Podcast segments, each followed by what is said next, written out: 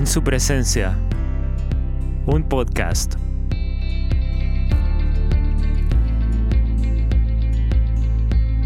Disponible en todas las plataformas.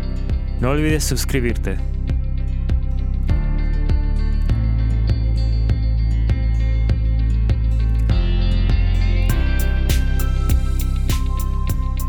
Hola, soy Felipe y este es el podcast En su presencia.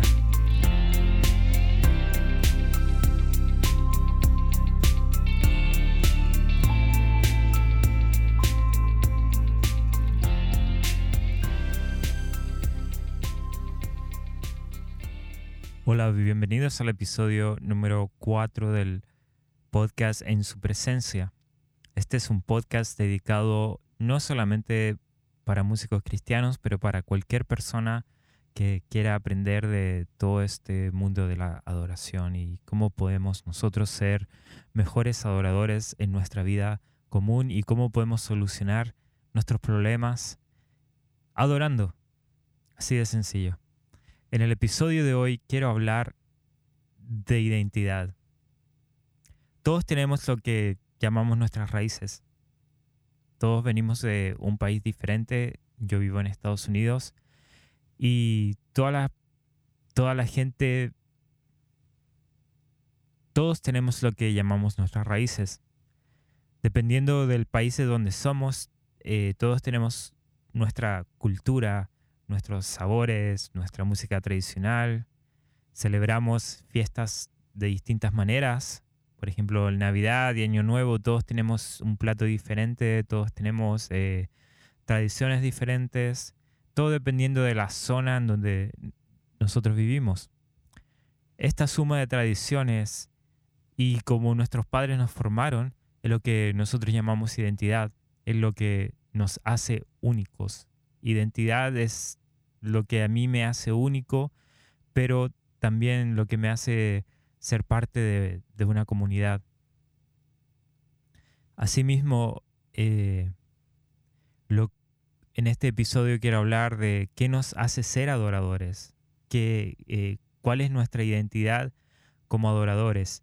Y, si, y vamos a indagar un poco en que si ser un músico cristiano es lo mismo que ser un adorador. Yo vivo en los Estados Unidos y una de las cosas que me gusta es que he podido conocer personas de muchas partes del mundo. Lo que me llama la atención es la cultura latina, porque yo soy una persona latina y siento que la identidad como latino siempre se ha mantenido. Eh, todos eh, sabemos que los latinos nos gusta saludar de abrazo, eh, que somos personas como que somos un poco más, demostramos nuestros sentimientos, que a todos nos gusta el arroz con pollo, todos tenemos nuestra versión del asado o la parrilla, y todos siempre eh, son cosas en común que tenemos, y eso nos hace decir todos, no importa del país que somos, somos latinos, y esa es nuestra identidad como, como raza, ¿no? Es bueno saber que mi identidad latina me hace sentir en una comunidad con otras personas, independiente de que si somos de otros países o no. Creo que cuando uno llega a un país en donde no conoce a nadie, uno inmediatamente tiende a buscar a lo que ya conocen. Y, es porque cuando nosotros sabemos quiénes somos, eh, es mucho más fácil eh, comunicarse, es mucho más fácil como encajar. ¿Cómo es posible que países como por ejemplo Estados Unidos, Australia, Canadá, Inglaterra, que hablan el mismo idioma, pero ellos no comparten la misma cultura, ellos no comparten las mismas raíces, pero los latinos sí. Entonces yo siento que los latinos sí tenemos una identidad definida. Y creo que una de las maneras eh, más fáciles de explicar esto es porque todos somos descendientes de, de España. Y, eso nos hace que compartamos muchas cosas en común. Entonces, basado en este concepto de que somos parte de, una misma cultura, somos parte de...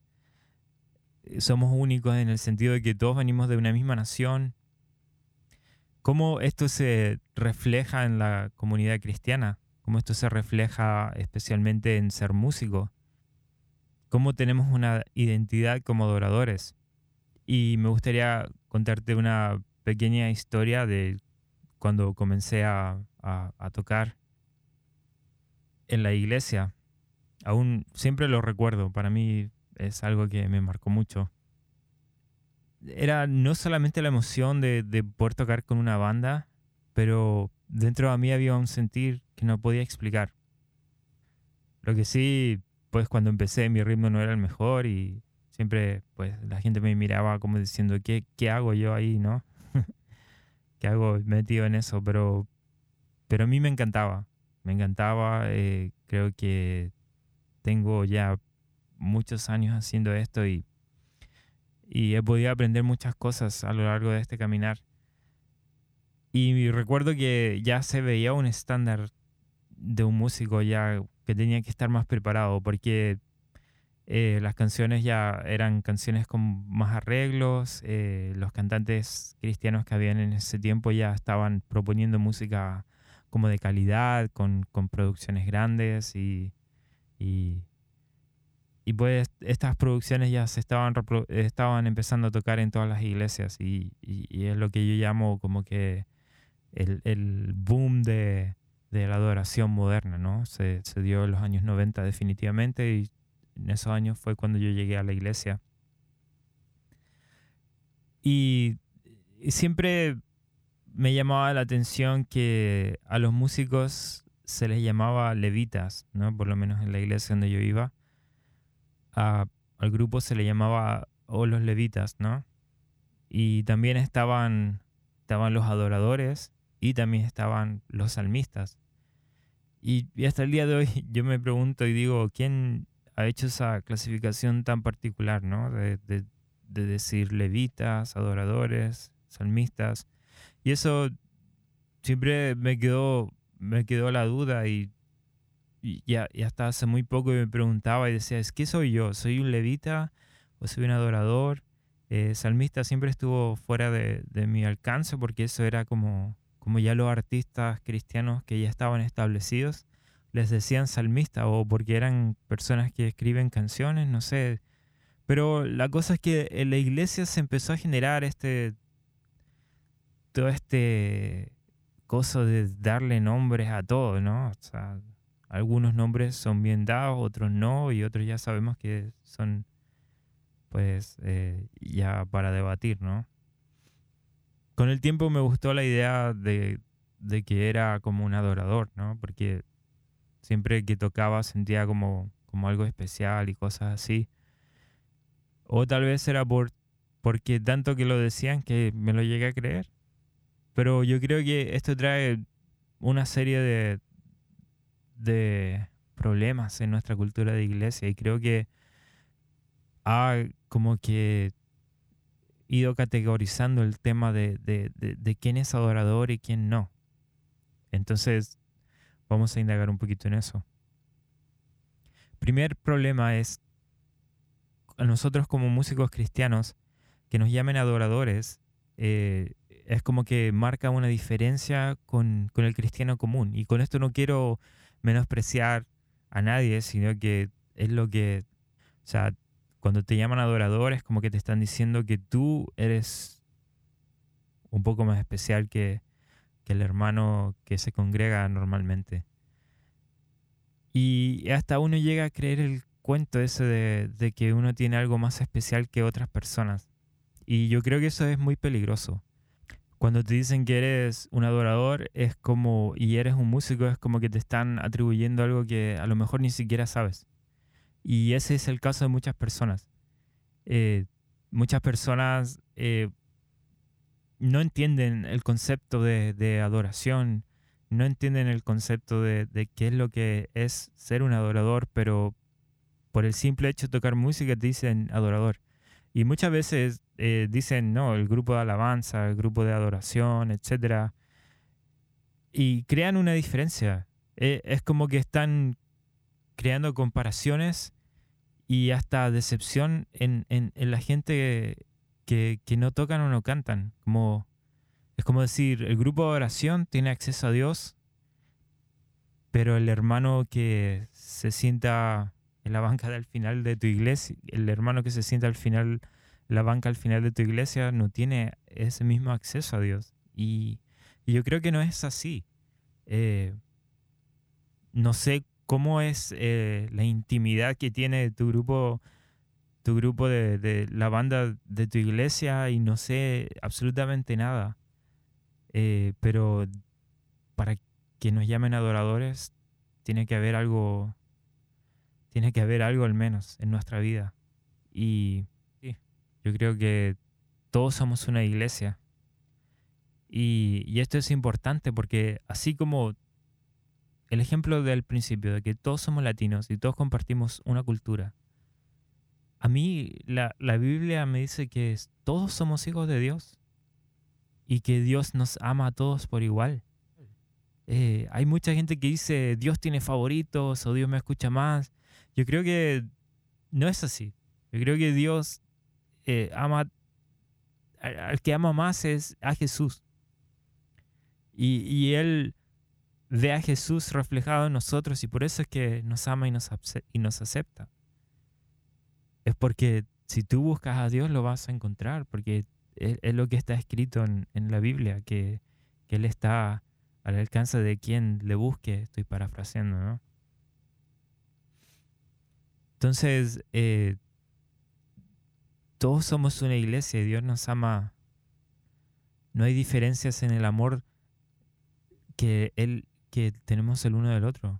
O sea, no hay razón para que nosotros nos sintamos más que otros. Entonces recuerdo que en el tiempo que empecé a tocar, eh, típico en nuestros países eh, de Latinoamérica, hay una iglesia central y, esa iglesia central va teniendo más eh, localidades alrededor de la ciudad y yo me congregaba en una de esas localidades. Y yo escuchaba de parte de la banda en donde yo estaba que había como rivalidad con la iglesia central porque pero la banda central siempre iba a ser la mejor, ¿no? Siempre iba a tener los, músicos más eh, diestros. Eh, eso es una tontería. Ahora también éramos súper jóvenes y yo sé que cuando uno es joven esas cosas pasan, pero eh, todos servimos al mismo Dios. Hablar de competitividad es como, es como decir que nosotros mismos no estamos a la altura, ¿no?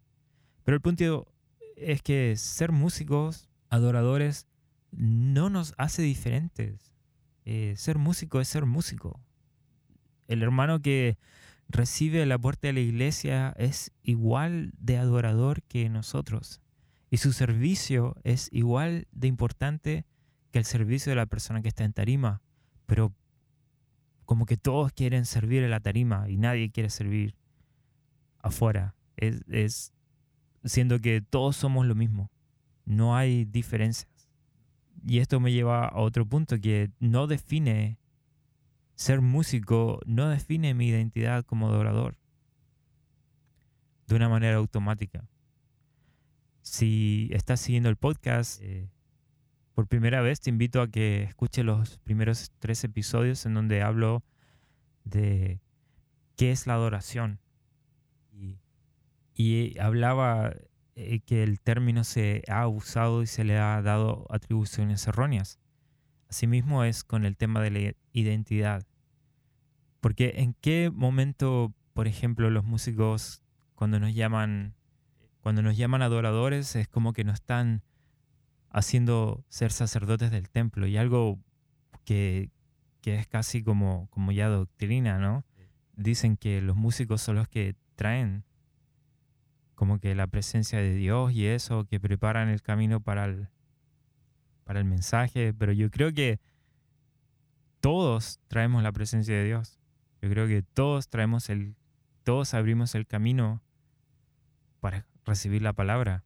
eso es, eh, cada uno de nosotros debería llegar a la iglesia con la intención de recibir. Nos han dado una atribución tan masiva, tan, tan grande, y yo creo que tan errónea porque se, se, pone un peso tan alto en los hombros de, de, los músicos que sirven, de que si los hermanos eh, no interactúan, si los hermanos no cantan, si los hermanos eh, no hacen esto o lo otro, entonces uno cree que está haciendo mal el trabajo. Y, a mí en lo personal muchas veces me pasaba eso, que yo veía que la gente no interactuaba a lo que nosotros estábamos haciendo arriba. Y obviamente nosotros tocando música arriba y cantando las letras de las canciones que espero sean siempre elegidas con sabiduría y con oración para que tengan la efectividad necesaria, pero siempre eh, como que la gente en tarima está sintiendo algo diferente que de abajo. Pero es lo que ven nuestros ojos.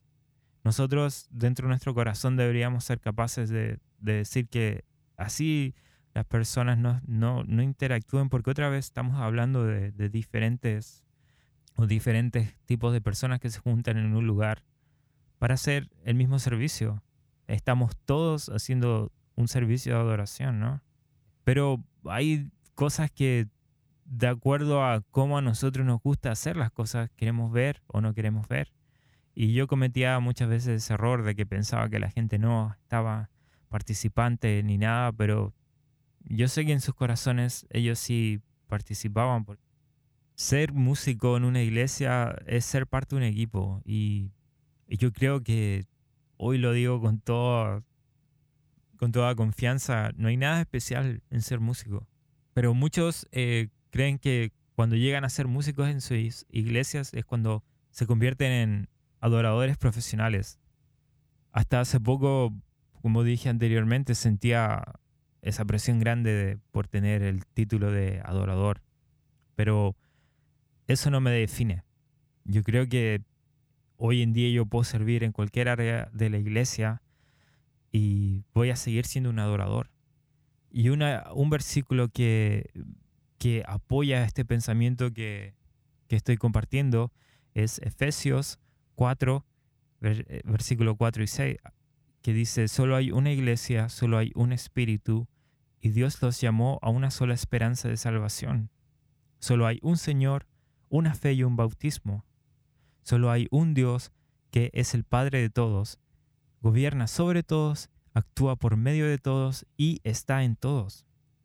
Me encanta este texto, no solo cómo habla de la iglesia, pero también pone un elemento de identidad allí. Dice, solo hay una iglesia, un espíritu, y Dios los llamó a una sola esperanza de salvación. Dice que un Señor, una fe y un bautismo. Dice que un Dios, Padre de todos, gobierna sobre todos, actúa por medio de todos y está en todos.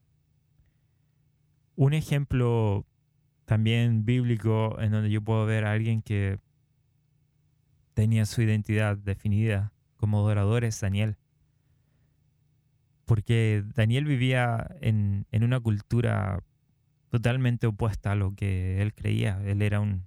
Eh, y a pesar de que Daniel tenía un puesto eh, privilegiado dentro de esa cultura, pero él mantenía su identidad firme. Y, y una de las cosas que marcó a Daniel es que él él, mantuvo esa adoración a Dios. Decía que él oraba tres veces al día, él no comía las mismas cosas que comía el rey, y, en su momento Dios lo, lo honró, porque en su momento Daniel tuvo que presentarse delante del rey para darle explicación a unos sueños que él estaba teniendo.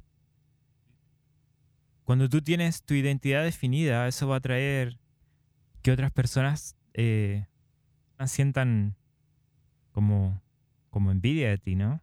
Eh, en el caso de Daniel había alguien que, que, le tenía tanta envidia que pues hizo varias cosas como para, para constigar en contra de él, ¿no? Para inventó un montón de cosas y, y pues Daniel terminaba siempre en situaciones eh, peligrosas, ¿no? Como como el foso de los leones, pero Dios siempre estuvo para defenderlo.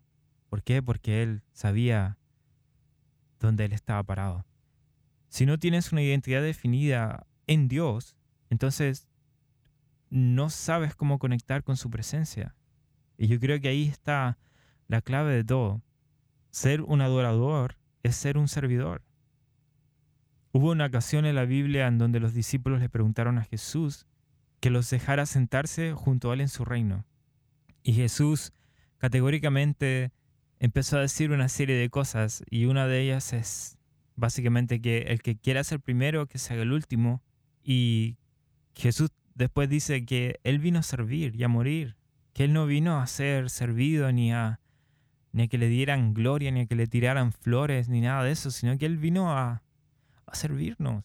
Él vino a, hacer el acto máximo de, de amor que, que nunca se ha dado a la historia.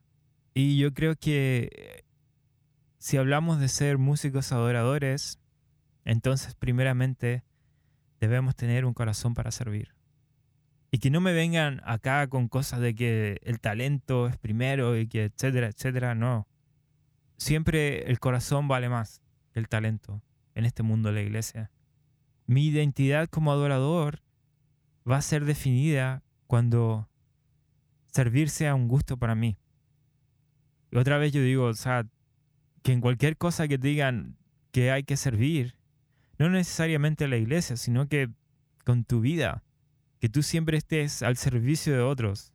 Allí es donde tú, vos, tú vas a demostrar que eres un adorador real, no cuando estás en tarima tocando y cantando y haciéndolo bien, pero primeramente nuestro corazón tiene que estar en sintonía con, con lo que nosotros estamos haciendo en tarima. Adorador no tiene nada que ver con ser un músico. Y adorador no tiene nada que ver con ser un músico. Entonces, ¿cómo, cómo encuentro mi identidad como, como adorador? Nuestra identidad como adorador radica en que nosotros queremos honrar a nuestro Padre. Y por eso es que nosotros un día decidimos empezar a tocar en la iglesia, ¿no? Y espero que sea así, ¿no? Porque queremos con nuestro talento honrar a Dios. Queremos honrar a Jesús. Otra vez Dios nos adoptó como sus hijos cuando aceptamos a Jesús. Y eso, volviendo otra vez al ejemplo de, ser latinos, nos hace ser parte de un solo reino. Nos hace ser ciudadanos de qué? Del reino del, del cielo.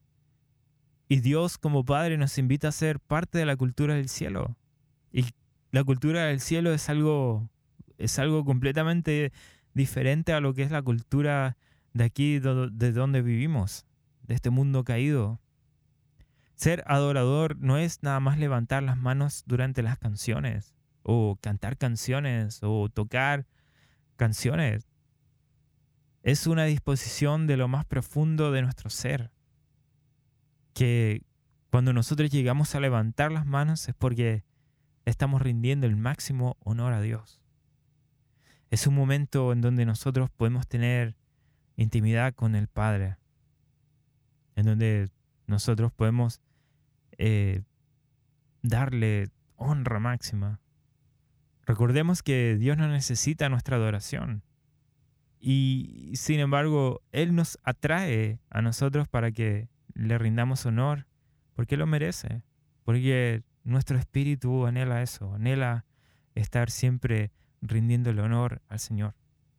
Entonces, viendo todas estas cosas, podemos decir que nuestra identidad como adorador queda definida de la siguiente manera, de que ser un adorador es ser alguien que vive la cultura del cielo, es alguien que sabe honrar esa cultura, que sabe vivir bajo las normativas de esa cultura, que es, un buen ciudadano en esa cultura, así como nosotros somos buenos ciudadanos de nuestros países, también tenemos que ser buenos ciudadanos del cielo. Entonces nosotros al agregar la música en la parte de talento, entonces tenemos que hacer un filtro. Veamos por un momento el ejemplo de Abel. Abel está en Génesis, ¿no? La historia de Caín y Abel. Abel entregó lo mejor que él tenía con lo que le fue dado.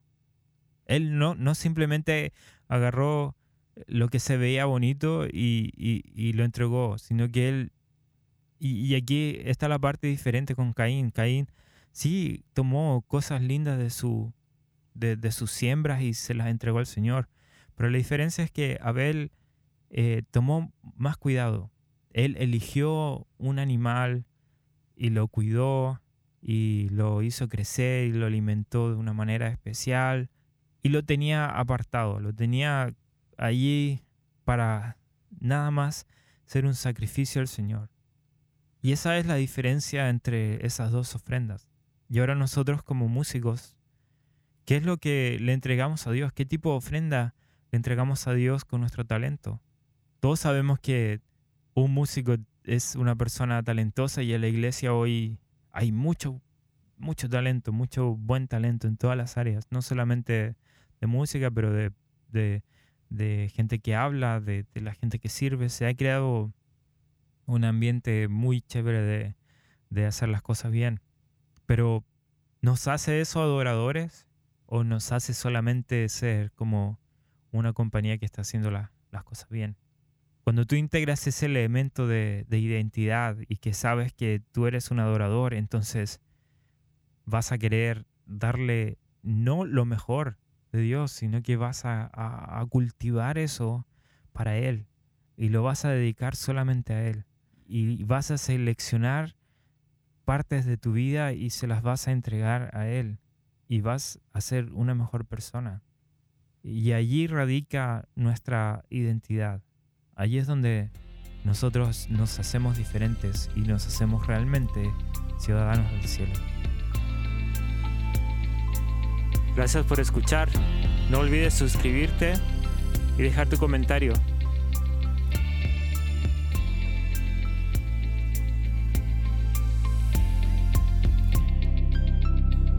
Nos vemos en el próximo episodio.